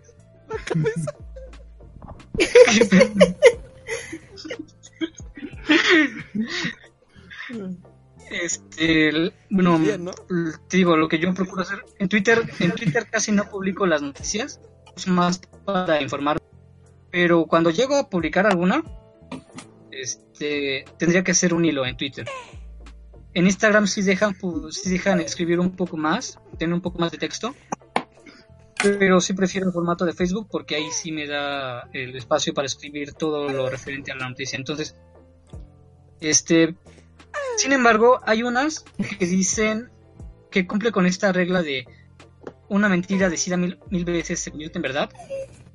No diría, es, es que esto pasa, digamos, pasó con, pasó, pasó precisamente con Robert Pattinson. Este, no es totalmente oficial. Sin embargo, se publicó tanto que ya podría considerarse oficial. Lo, lo han difundido tantos medios y algunos con mucha credibilidad que ya es una noticia que damos por hecho y tal vez él mismo ya lo da por hecho y por eso también las casas productoras lo, lo den por hecho eh, Warner Bros. Sí, sí, es, es la, es la famosa verdad por consenso. Ajá. Pero ese tipo de noticias sí tienen, o sea, que te digo que aunque no sea verdad se propaga rápidamente, pero aún así sí tienen cierta credibilidad, ¿no? Comienzan con alguna cierta credibilidad. Y aunque no sean totalmente verdaderas, lo pueden llegar a ser. Y tú, Humberto, que comenzaste con este tema, ¿qué más nos tienes que decir al respecto? ¿Humberto? Humberto, Humberto, está- háblame. ¿Te sientes bien? Lo sujetas Creo en tus brazos y empieza a decir, no me siento muy bien. No me quiero ir. Señor podcast. Señor podcast. Yo me emociona su, su micrófono. Pero bueno, está bueno. Bye. Humberto, ¿Qué más nos esta es tu tienes, sección. Está muerto. Pícanlo con un palo. No, creo que Se murió. Bueno, no demos, vale digamos que la está muerto. Bueno, Pues, ya jalamos. muchas gracias, señor Humberto, por desaparecer en medio de su sección. Este, se- seguimos con la programación de este podcast y vamos con la sección de música. Ahí estás, Humberto, ¿qué te pasa? bueno, digamos que murió porque su risa nada más se nada más sabe reír. Este, pues seguimos en nuestra serie de los Beatles en la parte de la música. Nos quedamos justo en el... Oye, ¿ya no cantaste la canción de Game of Thrones? Con esta introducción pasamos a la historia de los Beatles, episodio 3. Eh, Oye, sí es la primera vez que estás cuando hablo de esto. Qué bueno. de hecho, sí. Qué asco, adiós. Eh, estamos en el... Eh, eh. Después de sacar eh, Please Please Me, eh, estamos en el año 63. Y pues en febrero del 63 eh, hacen su debut en televisión los Beatles, en televisión nacional de, de Inglaterra, en el programa Thank You Lucky Stars, interpretando Please Please Me, que esta va a ser como la introducción de la introducción de, de los Beatles en los medios visuales, que eventualmente será una parte muy importante. Y entonces eh, en este año se surge el logotipo icónico de la banda, el cual tiene la letra T eh, alargada hacia abajo, haciendo énfasis en la palabra, la palabra beat. Y esto surgió porque Ringo Starr cambió su antigua batería, que se llama, que era una Premier, que decía Ringo Starr, y la sustituyó con una nueva Ludwig, que es la emblemática de la banda, que es esta, este set un poco sencillo, pero pues bastante icónico en la música. En este año se llevaron a cabo en la primera mitad del año, del año tres giras en el Reino Unido, las cuales eh, iban impulsando su fama, ya que tenían detrás eh, pues su disco debut y el sencillo She Loves You alcanzó por estas fechas el millón de copias, que fue la primera vez que un single llegó a, este, a estas cantidades en el Reino Unido. Y entonces a partir de esta fama que fueron cosechando poco a poco, pero cada vez era mayor, surgió la Beatlemanía. Este término de la Beatlemanía surgió, según investigué, en el Daily Mail del 21 de octubre del 63, en donde un periodista llamado Vincent Mulclore colocó el título de Virtualmania. Eh, supuestamente el término había surgido un poco antes en los conciertos, pero el primer registro que tenemos es sobre esa nota. Y pues esto de la Virtualmanía eventualmente se convertiría en una, eh, ¿cómo decirlo? Como una excusa para sacar mucha mercancía, ya que la fama era increíblemente eh, estruendosa y gigante. y bueno, eh, después de, bueno, seguían los conciertos y comenzaban cada vez a tener más gente. Eran un tumulto de gritos, incluso en las, en las grabaciones de la caverna, las grabaciones de la caverna, se escucha bastante ruido y eh, todavía no eran tan famosos. Esto obviamente se multiplicó exponencialmente y cada vez daban más giras y cosechaban más fama. Eh, empezaban a surgir problemas eh, debido a esto. La seguridad en los conciertos era, era un problema bastante grande. Empezaron a utilizar mangueras a presión para controlar a la gente porque se descontrolaban mucho. se utilizaban, eh, no, eso ya.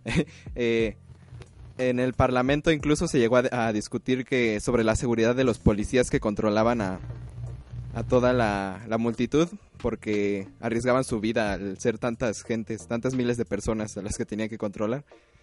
Y a finales de octubre de este año, del 63, dieron una gira por Suecia, que fue la primera vez que visitaron el extranjero después de Hamburgo, que ya habíamos hablado sobre que los deportaron porque Josh Harrison era menor y todo eso. Y cuando volvieron a Inglaterra, miles de fanáticos y 50 fotógrafos de- y periodistas de la BBC los recibieron. A pesar de que llovía bastante y, y estaba muy feo el clima, ahí estaban esperándolos. Y pues lo que sucedió con Please Please Me es que siguió en el número uno por 30 semanas. Y este solo bajó del número uno cuando salió el siguiente disco de los Beatles, que fue el, el Please Please Me. No, Please Please Me no. With the Beatles. No. Y entonces, este, o sea, lo que implica esto es que solo los Beatles podían eh, quitar a los Beatles, solo los Beatles podían rebasar a los Beatles. Y esto es algo que se repitió en casi toda su discografía. Y pues eh, va a ser el With the Beatles, el, el siguiente análisis. Pero en esta sección, eh, aparte de eh, el siguiente episodio de los Beatles, vamos a hablar también de Ramstein porque, ah, cambiando de tema, porque el viernes, ¿el viernes? Sí, el viernes salió el, el nuevo disco de Ramstein, después de 10 años, o sea, ya había pasado bastante tiempo. Eh, que el último disco fue Live It's for Aleda, que es una, un disco como, como con un escudito eh, dorado, que salió obviamente en 2009. Y pues vamos a analizar un poco este disco, que es bastante importante en la discografía de Ramstein, porque es su regreso a las producciones discográficas. Y pues vamos a hacer un poco de un análisis express. Eh, no sé, ¿ya lo escucharon alguno de ustedes? ¿Tú, Toris, no lo has escuchado? ¿O solo los sencillos? Sí, contesta. claro. No, ¿No? no, no, yo Ah, no. muy bien. Bueno, no sé, eh, ¿alguien? No. Yo No. sí. Ah, muy bien. Gracias, señor Fernando. Pues vamos a empezar. eh, empezamos con Deutschland, que es el primer sencillo que sacaron de esta de este disco. Y pues es el sonido clásico de la banda. Tiene un riff bastante enérgico que le da como este punch metalero y así como hardcore que tiene el- la banda. Y pues yo creo que es este sonido que esperamos de escuchar en Ramstein. Eh, la siguiente canción, que también es, es, un single. ¿Mm? Pero hay que destacar, hay que destacar también la polémica que surgió por el video, ¿no? De Ah, esta sí, bueno. eh, no sé qué tanto lo quiera tocar, pero sí, o sea, es un video que muestra la historia de Alemania. Y pues fue bastante polémico por esto, porque tiene absolutamente todo. Y no sé, a ver, ¿quieres Sí. eh, opinar un poco Es que sobre el problema es ese. El problema es que habla mucho de referencias al holocausto. Y pues es un tema que en Alemania es como. Como que se menciona y no se menciona. Como Sí, es- que es parte son de esa historia. Súper sensibles. sí es un tabú que, que no, no muchas veces se puede hablar. O sea, dicen, dicen que a los alemanes no se les puede hablar de, de- ni del holocausto ni de lo malas que son las salchichas, porque son muy malas. Sí. Claro que no. No, pero eh, aquí algo que Humberto podría así como confirmarnos es que en los videojuegos la censura sobre cosas nazis es muy fuerte. De hecho, en Sí, así ¿Cómo es. se llama? En Wolfenstein en Wolf- le quitaron el bigote a Hitler y todas las referencias. Y la esvástica es este un signo completamente inventado. Sí, Ujú. sí, no, en la censura, en- sobre todo en Alemania, de estos temas es bastante fuerte. Y entonces Sí, por Pero eso es toda sucede, una sucede polémica. apenas, ¿eh? Porque en el primer Wolfenstein, en el de antaño, este sí está Hitler acá con su bigotito y, Sí, y inclu- incluso sale la esvástica y todo. Sí, son estos Sí, temas de la que- corrección política.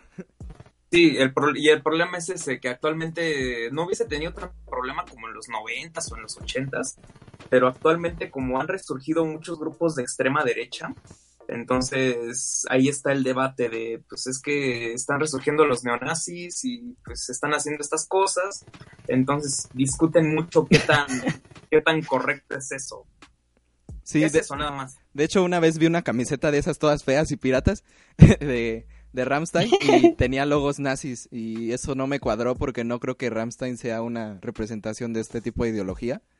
Pero también como que mucha gente puede pensar que sí, ¿no? Sí, o sea, puede haber una malinterpretación de los hechos hasta de los mismos, de la misma iconografía nazi. Sí, así es. por ajá y pues por ahí va nada más quería hablar de eso Sí, muchas gracias por eh, enriquecer esta sección. Y bueno, eh, el- la el segunda canción del disco es Radio, o Radio, como lo mencionan. Es, eh, fue el segundo single que salió de este disco. Y esta, esta canción tiene un, un enfoque bastante hacia el ritmo. Y la canción eh, es eh, curioso porque es como bastante movida, pero es muy hardcore, ¿no? Entonces, el ritmo te va a hacer como decir, ah, sí, está chido este ritmo, así como de ch, ch, te, te- te quieres poner a bailar algo super hardcore, como Du Hast que suena en los antros, pues algo así. Y o cuando se presenta un luchador de la AAA Ajá, exacto. Eh, y bueno, estas dos primeras canciones fueron los singles y no es por nada, sino es porque especialmente es el sonido que esperamos de Ramstein, que es este sonido característico bastante hardcore. Pero eh, a partir del tercer, de la tercera canción se nota un cambio, se nota que Ramstein no va a seguir solo en ese sonido que esperamos, sino también va a experimentar. La tercera canción se llama Sake Ditch, que da un cambio radical a los dos primeros sencillos, que es una com- combinación de elementos de coros, de ópera, con guitarras, que le da un sonido como bastante fresco a la banda. Incluso se siente como más brillo en los instrumentos, que esto significa que no, no está tan distorsionado, sino que se oyen más claros, se oye un, tipo de producción diferente a lo que hemos escuchado. Y entonces no es una canción tan oscura a pesar de tener como esta voz típica de Ramstein. Y yo creo que es una dirección eh, bastante innovadora en la banda. Eh, Auslander es la canción más moderna del disco, que tiene un teclado así súper tecno, súper eh, música electrónica actual. Y tiene incluso beats de, de música EDM, que es la música electrónica. Y nos muestra cómo sería la banda si se adaptara al rock actual. Y pues para mí no suena nada mal, suena bastante bien con esta con esta voz este de Tim Linderman que de hecho había surgido una polémica con el mismo Tim Linderman, que es el cantante, que había sacado su canción de trap y muchos estaban como diciendo qué estás haciendo, pero pues es este tipo de, de experimentación que está teniendo la banda y también en los eh, proyectos personales que nos están trayendo a esta nueva como enfoque en Ramstein. Eh, eh, Sex, una canción típica de Ramstein, eh, que es, eh, no, no, no digo que sea mala, pero podrías ponerla en cualquier otro álbum y no se notaría la diferencia. Aunque bueno, es una como un ancla, podríamos decir, que nos recuerda que es Ramstein y que este disco es de Ramstein, obviamente. Eh, Pupe, que para mí, en mi opinión, es la mejor canción del álbum. Porque inicia con voz y guitarra, bueno, inicia con una, un ambiente bastante calmado, incluso hogareño, es algo así como bastante tranquilo y tú dices, ah, están tocando tranquilito y de repente entra la batería con una voz toda rasposa y, es, y se vuelve una canción muy cruda. eh, es una voz seca, no es la voz típica de Ramstein, es una voz bastante áspera que, que parece que está gritando de, de dolor. Y yo creo que es una, un elemento bastante innovador que no había escuchado en Ramstein. Y creo que es bastante genial. eh, seguimos con Was Each Live, una canción que, que tiene como esta, esta ascensión del sonido, como que cada vez va sonando más épica, cada, los elementos suenan más y de repente desemboca en un puente bastante melódico que suena muy bien, que es un es un momento donde Ramstein se permite como guardar un poco de silencio y tocar más sutil y, yo creo que es un, un elemento bastante importante. Eh, Diamond o Diamant, una, una melodía muy bonita donde solo es voz y guitarra y podemos ver que la habilidad de Tim Linderman no solo es para expresar como estos gritos violentos que te hacen querer destrozar cosas, sino que te puede eh, llevar a otra clase de sentimientos que a mí me recuerda un poco a una canción que se llama Strip Ditch Bomir o Don't Die Before I Go de Rosenrod, que es una canción de amor totalmente y con la voz de Tim Linderman y creo que es algo bastante curioso y que esta voz tan gruesa y tan, tan así eh, te pueda transmitir como estos sentimientos de, de romance. Eh, y bueno, seguimos con Wait Weg, otro experimento electrónico que es un balance entre el viejo y nuevo Ramstein. Eh, la, la penúltima canción es Tattoo, que es una canción bastante épica. Yo creo que el coro con estos como coros vocales y los cambios de ritmo muestran una evolución de del baterista sobre todo en cuestiones de ritmo porque en general Ramstein se, se ha criticado mucho porque tiene una batería bastante simple que, que es como la de Dujas todo el tiempo está haciendo este ritmo repetitivo y por fin están como experimentando nuevas formas de composición. y por último tenemos a Hello Man, que es una canción eh, remta, una canción lenta y que es típica de Ramstein y es para terminar el disco recordándonos que la banda sigue siendo la misma pero evoluciona. Y entonces este pues nos recuerda que Ramstein eh, puede estar cambiando pero no olvidar sus orígenes. Entonces yo creo que este disco es muy bueno. Yo he visto muy buenas críticas en cuanto a, a calificaciones y no es para nada. Yo creo que es un disco muy importante en la discografía, no solo porque marca el regreso de la banda, sino porque la está llevando a otros enfoques. Que no sé si tienen planeado seguir eh, eh, grabando discos Ramstein, porque, bueno, se Sí, tardaron es mucho en que yo te sacarlo. quería mencionar. Ajá. Yo, yo te quería mencionar eso. Había escuchado que era el último disco o tenía planeado dos discos más contando a este. Pero, pero sí, no sé tú qué sepas al respecto de si es su último disco o no. Pues este, Bueno. lo busqué un poco antes de, bueno, lo busqué y no, no encontré eh, específicamente declaraciones sobre ello. Pero pues si ya te tardaste 10 años en sacar un disco, supongo que es porque ya no tienes una guía muy clara de hacia dónde ir, ¿no? Que, Ah, no, Ajá. bueno, yo había oído que la, la banda se quería separar ya, pero... sí, algo así también eh, había escuchado como que Ah, sí. por eso no habían podido grabar, por diferencias. Pero yo creo que este disco, o sea, siempre que va a regresar una banda como que te termina decepcionando un poco. Bueno, por lo menos si te hace esperar tanto tiempo, esperas como que... O sea, como que ya tú mismo te pones a pensar que no va a ser lo mismo cuando regresen, pero yo creo que es- este disco no decepciona a nadie y... E incluso si tú estás como un poco cansado del Ramstein antiguo, te va a sorprender mucho este disco porque lo lleva como a, a otros géneros o por lo menos a experimentar con otras cosas. Y si te gusta Ramstein, eh, te va a gustar bastante este disco también porque aparte de tener el Ramstein que conoces, te va a llevar un poco hacia estos nuevos elementos. Entonces sí, eh, les recomiendo este disco que se llama Ramstein, de Ramstein, que de hecho no tiene título, así que por eso se llama Ramstein, porque no tiene título y ya. este, Yo, yo creo que exactamente para que una banda no se separe es bueno experimentar musicalmente porque he visto que algunas razones para que se separen es diferencias creativas, unos quieren un tono y otros quieren otro tono, entonces y si Sí. cada quien pone el tono que quiere en el álbum, pues ya todos estarían satisfechos y así la banda podría seguir y además les sirve, o sea, de que experimentan, pueden encontrar otros estilos y atraer más público de diferentes este ah, géneros, bueno, que escuchan diferentes cosas, ¿no? O sea, a mí no me gusta mucho el pero de vez en cuando tiene una que otra chida. Sí, sí, no, y de hecho eso es lo que le pasa a mi banda favorita, jaja, System of a Down, que llevan mucho, o igual como 10 años, esperando a sacar un nuevo disco y ellos sí quieren pero no pueden por diferencias creativas. Entonces también eh, esta falta como de apertura hacia la experimentación como que no te, no te lleva mucho a, a poder crear nuevas cosas, ¿no? Y bueno, este... Entonces pues esa es la, la, esa fue la sección de música. Espero que escuchen este disco porque es un muy buen disco de Ramstein. Así que seguimos con nuestra sección de los memes. Pues. Pues hola, hola.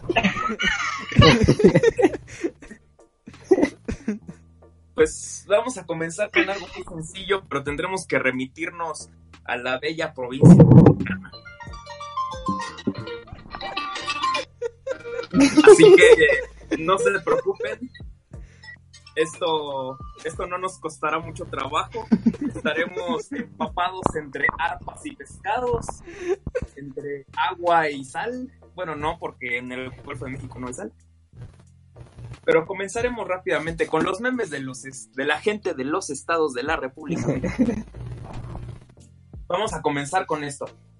A principios, de, a principios del mes de abril, en muchos sitios de, de shitposting nacional, se aludía mucho a, las, a los principios, ya saben, ¿cómo decirlo? ¿Cómo decirlo? El de este principio de buscar el estereotipo nacional promedio. Y en ciertos grupos comienzan, comienzan a darse cuenta de que el estado más propenso a recibir burlas por parte del estado que tiene más personas memeras resulta ser el estado de Veracruz, eh, aplica- con memes aplicados por gente de la Ciudad de México. Ah, un saludo a toda nuestra, a toda nuestra audiencia veracruzana, a los dos, a los dos pescados que están viendo por ahí. Ah, comenzaremos básicamente, Sí, tenemos- comenzaremos, com- comenzaremos a mencionar que estos memes no tienen un, un fin en particular. Es una, es un concepto bastante libre que nos dice que nos dice que las personas de ciertos estados tienen cierto aspecto.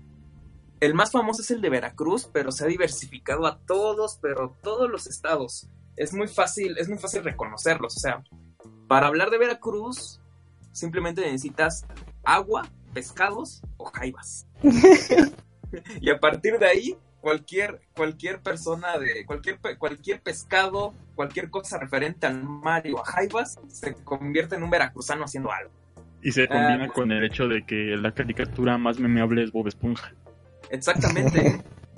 Creo que tienen el monopolio, el monopolio de Bob Esponja actualmente. O de cualquier película o caricatura o referencia al mar. Ahorita está dueña de Veracruz y, y no conocemos a ningún estado costero. Ah, se ha hablado un poco de las respuestas. Por ejemplo, la respuesta que la otro, el otro estado que ha sido más permeado por estos memes es el estado de Michoacán, con las paletas. Entonces, explica por qué el de Michoacán. Bueno, comenzaremos para nuestro público no nacional. Existe una marca de existe una marca de helados y paletas de hielo que se llama La Michoacana. Es bastante popular en México al grado de que hay paleterías que no pertenecen a La Michoacana y se llaman La Michoacana. Entonces es muy usual asociar a La Michoacana con, con las paletas heladas y con el helado en general. Así que un michoacano se convierte entonces en una paleta helada. Un refrigerador con paletas es el estado de Michoacán. Es la morgue michoacana. Eh, no lo sé. Está este famoso, esta, esta, esta, imagen que es muy reciente, espero que puedan tenerla en la mano, que es cuando, cuando Homero Simpson fantasea con, bailando con, los, con helados y con dulces la canción de Sugar de los Archies. Eh, y dice, cuando Homero Simpson visitó, visita Michoacán. O sea, va por ahí.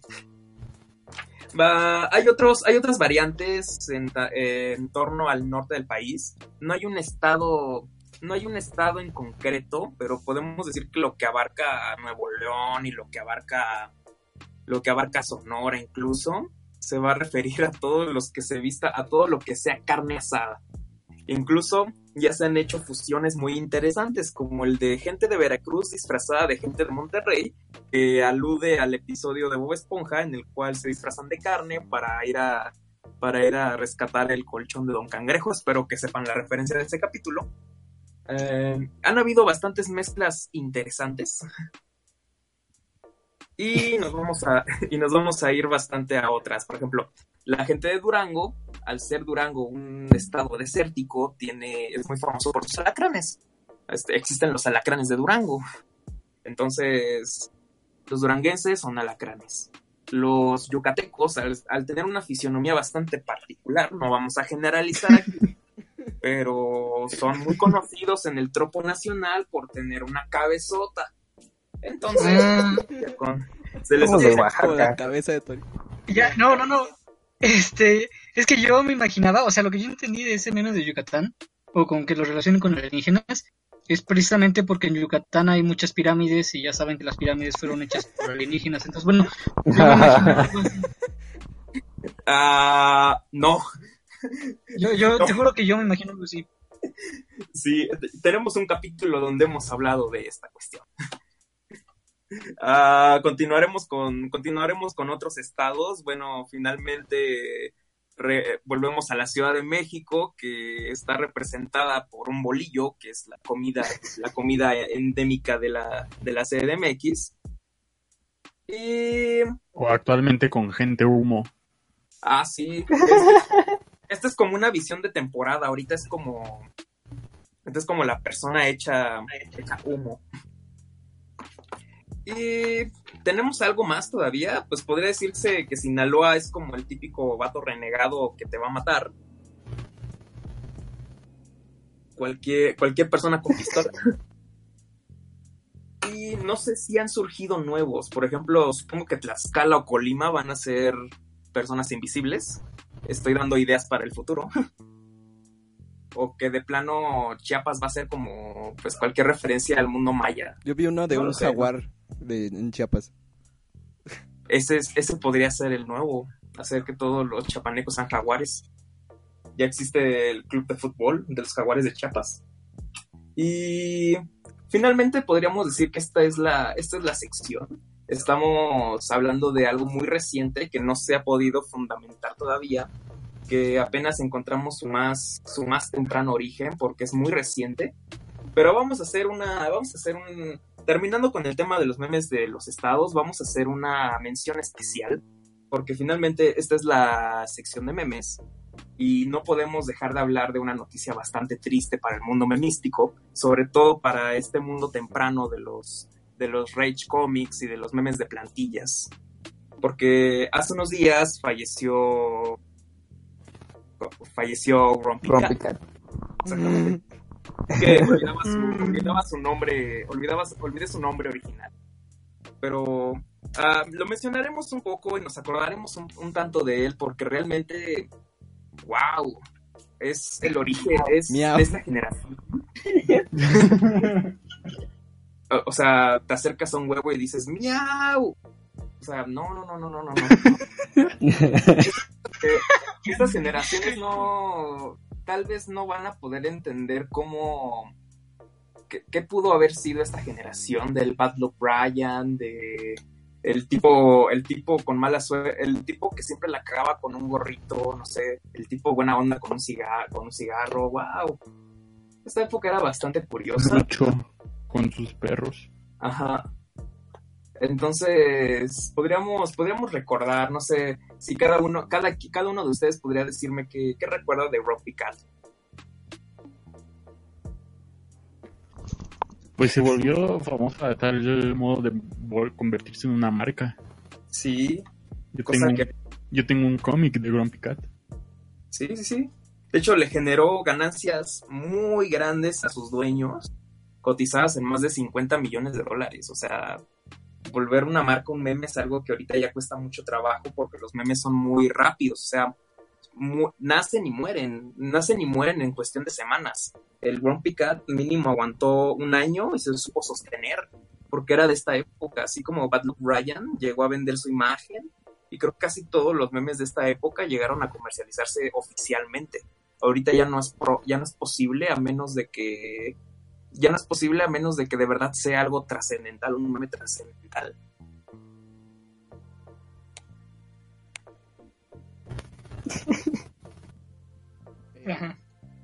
Bueno, ¿qué más? Y ya nada más quería, quería que lo recordáramos un poco porque pues es la sección de memes y no podemos Un minuto de silencio, ¿no? no podemos Recordando olvidar a Grompic. que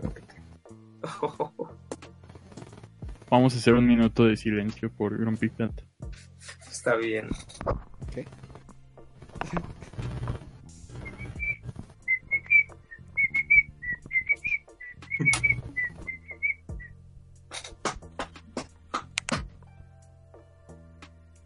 Para que no se aburran, les voy a poner una canción.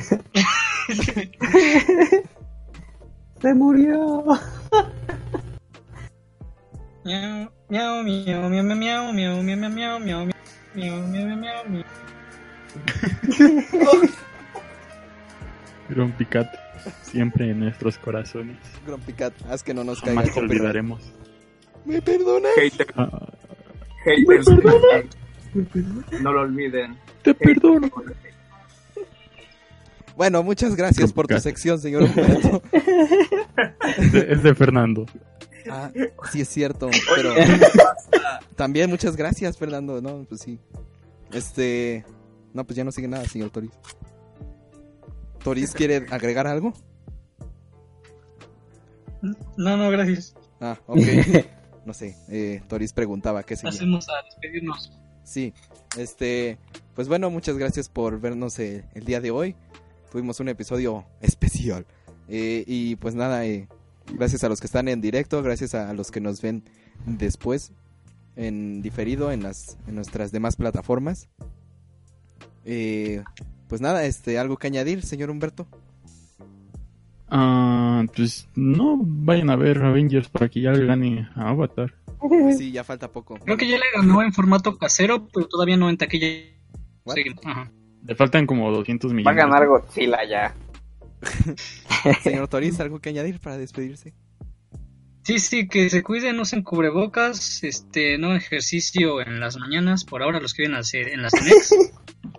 y este, pues no se crean todo lo que lean. Este, de preferencia sigan tu portal geek, ahí está todo la información completa. Ahí sí se la no, no, no a tiempo, no a tiempo precisamente porque tiene que estar completo. Entonces por eso a veces llega un poco más tarde. Y los que sigan a tu portal geek, que sigan a Culto Podcast, ¿no? Sí, si quieren. No, No sin Simón.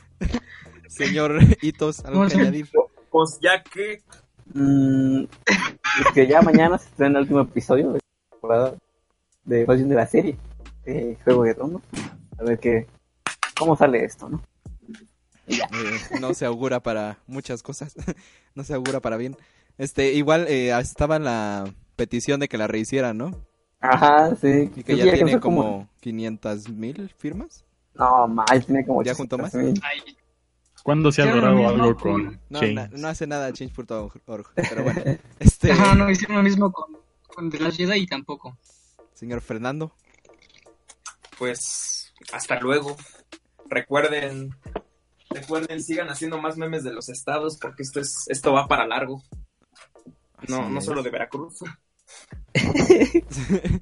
¿Quieres participar? Señor Freddy, usted que no, no participó en alguna sección, pero sí estuvo activo en el ruido de fondo, ¿cómo está? Ya no le muy pregunté bien, qué, muy bien. qué tal se la pasó hoy. Me la pasé muy bien, mucha Muy bien. información.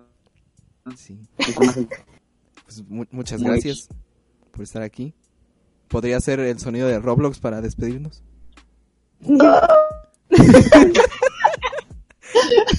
pues con, esa despedida épica nos vamos. Gracias por vernos. Les dejamos las redes al final y pues ahí síganos. Hasta luego. Listo.